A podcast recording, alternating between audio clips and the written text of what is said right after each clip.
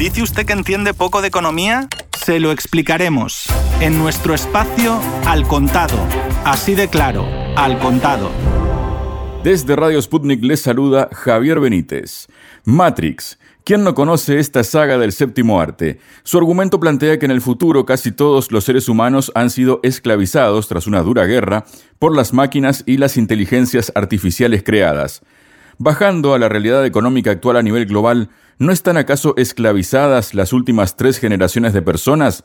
Y hasta tal vez cuatro si consideramos la situación de los nacidos en la generación X. Desarrollemos la idea. Los hijos de la austeridad serán la generación perdida de la Unión Europea. ¿Qué es esto? Esto es un título que publicó en el año 2013 la agencia Reuters y en la que eh, decía que supuestamente en el año 2013 el euro salía de la crisis más dura de su creación que había golpeado a todo el mundo, pero en Europa puntualmente se había, digamos, puesto más duro en la parte sur y también en los países de el resto de países de la periferia, ¿no? Generación perdida en Europa, se pregunta otro reportaje que también lanza en esta época, ¿no? La agencia Reuters. Coronavirus clase de 2020, la generación perdida de Europa. Para hablar sobre esta situación y que nos ilustre mejor e ir un poco a la historia más reciente de la economía mundial, estamos junto al economista José Luis Carretero Miramar. José, bienvenido a Radio Sputnik. No sé por dónde quieres empezar el tema, José, te doy libertad. Bueno, pues yo creo que es evidente, sí, que hay una generación, bueno, hay varias realmente, hay varias generaciones perdidas ya. Lo que pasa es que una fue perdida desde el punto de vista, digamos, sociohistórico y la otra lo ha sido ya desde el punto de vista puramente económico. Es decir, el problema empieza básicamente cuando en la crisis de los años 70 se empiezan a desplegar las dinámicas neoliberales de desarrollo de las economías, esas dinámicas que explicitaban una puesta en marcha de medidas como el desmantelamiento del estado del bienestar, la privatización de los servicios públicos, la bajada generalizada de los salarios por la vía de la flexibilidad laboral, etcétera, etcétera. Esto fue un poco enmascarado por el consumo, ¿no? Entonces la generación que llegamos a la mayoría de edad, prácticamente cuando cae el muro de Berlín, pues somos una generación que ya de por sí habíamos perdido gran parte de las perspectivas históricas que habían tenido las generaciones anteriores. Que íbamos a ver un despliegue de la precariedad en el mercado laboral, pero un despliegue de la precariedad que todavía se apuntaba o se autojustificaba como que iba a ser temporal, es decir, como había pasado las generaciones anteriores, y esto te lo decían tus padres, pues básicamente lo que te iba a pasar era que ibas a estar en una situación de precariedad en tus primeros años laborales, pero posteriormente acabarías densificando, acabarías consolidando un puesto, un buen puesto de trabajo, porque las cosas iban hacia adelante, porque había un progreso de las economías, etcétera, etcétera. Claro, mi generación ya eso no lo vio, es decir, vimos cómo se iba solidificando poco a poco esa dinámica de precariedad, como poco a poco los grandes servicios públicos que formaban parte de ese modelo social europeo del que tanto se hablaba iban desapareciendo, etcétera, etcétera. Pero el problema fundamental viene para la generación subsiguiente, es decir, si la generación que ahora tenemos 40, 50 años, somos una generación que no vio cumplidas las promesas que se le hicieron cuando eran jóvenes, la generación actual, o la generación que ahora tiene 20, 30 años, lo que está viendo claramente es una situación de descomposición y degradación acelerada del mundo social que se supone que le iba a rodear. Porque al fin y al cabo se han reiterado, se han sucedido dos grandes crisis, en este caso dos crisis sistémicas muy, muy importantes, que son algo más que coyunturales, que son la crisis del año 2008 y la actual crisis del coronavirus. Entonces, esta gente ya no veía la precariedad o ya no ha visto la precariedad como algo episódico, como algo temporal, una especie de peaje que se tenía que pagar por llegar a un mercado laboral o a una situación laboral más o menos estable, sino que ve la precariedad como una especie de condena de por vida. Es decir, los millennials, las generaciones novedosas, han visto una situación de hundimiento absoluto de los estados de bienestar, de políticas de austeridad casi omnicomprensivas, omnipotentes, ubicuas, que están un poco por todas partes. Tienen una mentalidad en la que ya se les ha imbuido directamente la idea de que la seguridad social pública va a desaparecer, de lo que los sistemas públicos de educación son absolutamente ineficaces y están absolutamente degradados. Una idea de que no existe progreso, es decir, de que no va a haber una dinámica de progreso de cara al futuro, sino que la dinámica que vamos a ver es una dinámica de degradación y descomposición acelerada de ese modelo social europeo del que se hablaba en su momento. Entonces estamos viendo una explosión de la temporalidad en el empleo, estamos viendo una explosión de circunstancias laborales en las que la gente ya no puede consolidar un puesto de trabajo, sino que va cambiando de puesto de trabajo. Es más, se hacen políticas públicas encaminadas a que esto se pueda hacer con la mayor velocidad, como puedan ser las llamadas políticas de flexiseguridad en el mercado laboral implementadas incluso por la propia Comisión Europea. Y se van generando toda una serie de dinámicas que hacen que la precariedad no sea ya una especie de experiencia temporal, un rito de paso de entrada al mercado laboral, sino que sea la textura misma del mercado laboral y una textura además que no se ve cómo se va a poder cambiar.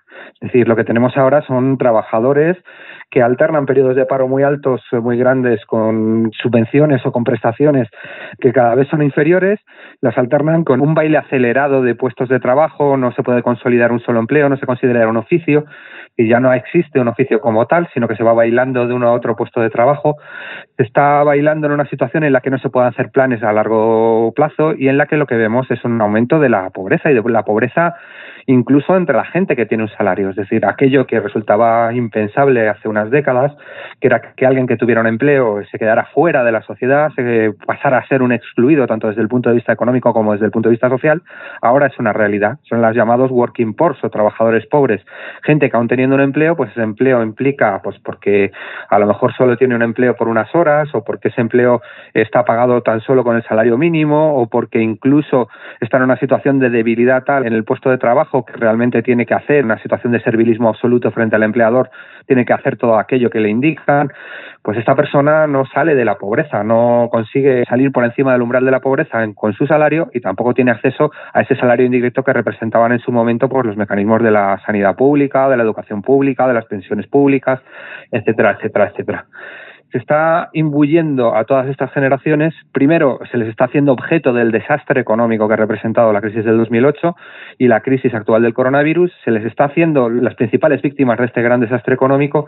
Y por otro lado, se les está imbuyendo de una dinámica, de una narrativa de fatalismo, de que todo va a ir siempre a peor, de que no existe ningún tipo de solución que obviamente lo que pretende es desarmarlas y evitar su legítima rebeldía. Básicamente, en otras palabras, José, lo que has dicho es una situación muy compleja, como una suerte de laberinto, callejón sin salida, donde, por ejemplo, el sur de Europa parece contar con factores que harán que esta crisis sea un infierno, sobre todo para los jóvenes, ¿no? Que ya están buscando trabajo. Tú mencionabas, ¿no? La gente que hoy entra en sus 20, ¿no?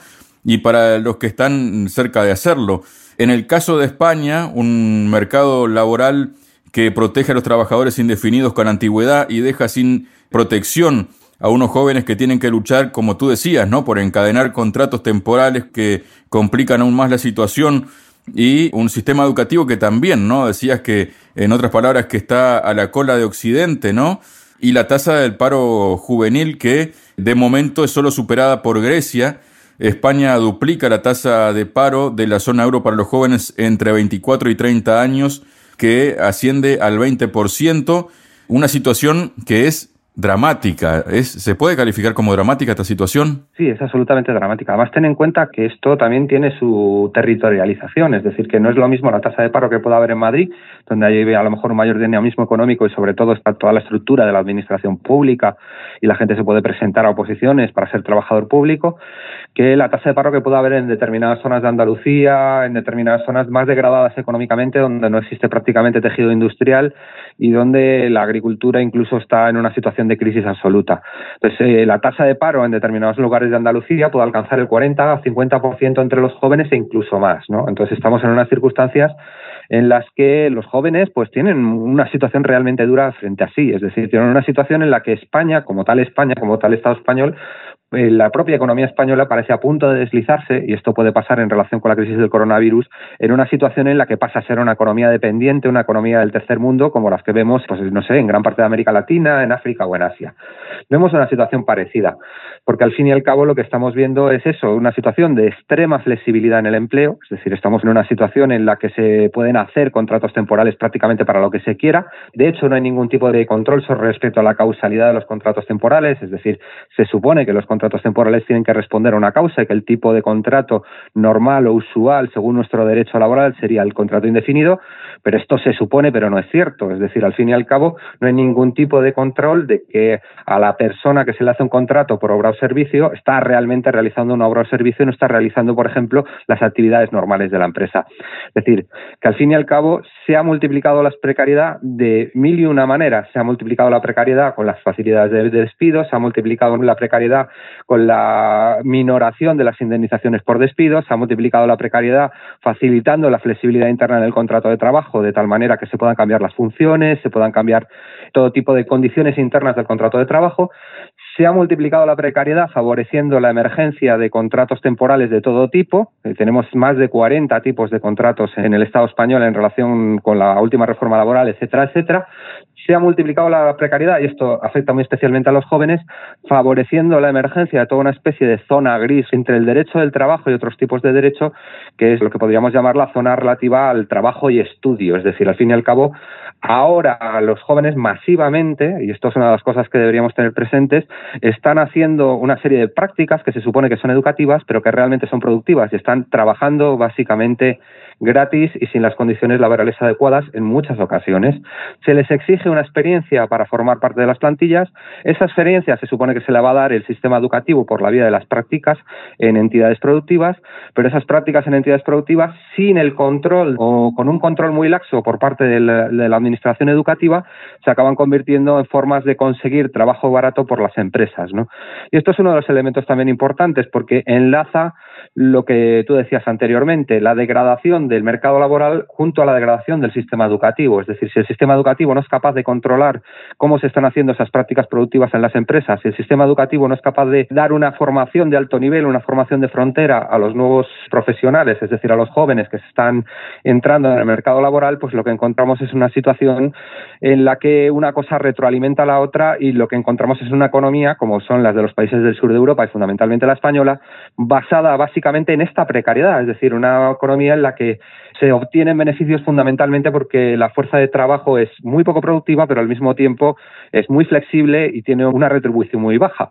Y esta es básicamente la manera de reproducir el capital que tiene la patronal española. No se está haciendo una apuesta por incidir, por aumentar la cualificación de los trabajadores y, por lo tanto, por aumentar la productividad y, por lo tanto, por transformar el modelo productivo en dirección a un modelo productivo más basado en el conocimiento, más basado en la cualificación, más basado en actividades de alto valor añadido lo que encontramos es una fuerza de trabajo absolutamente precaria, unos jóvenes que se van a encontrar en unas perspectivas en las que la frase no hay futuro es la que define fundamentalmente su situación en estos momentos y hasta tanto despierten, y unas circunstancias realmente muy duras para la juventud española y por extensión, porque esto lo estoy diciendo respecto a España, pero yo creo que la situación en Italia, en Grecia e incluso en parte en Francia es prácticamente parecida y es, y es algo que se está solidificando, es una situación que se está generando como una situación permanente. José, para tratar de eh, poner un poco, bajar un poco a tierra la cosa, ¿no?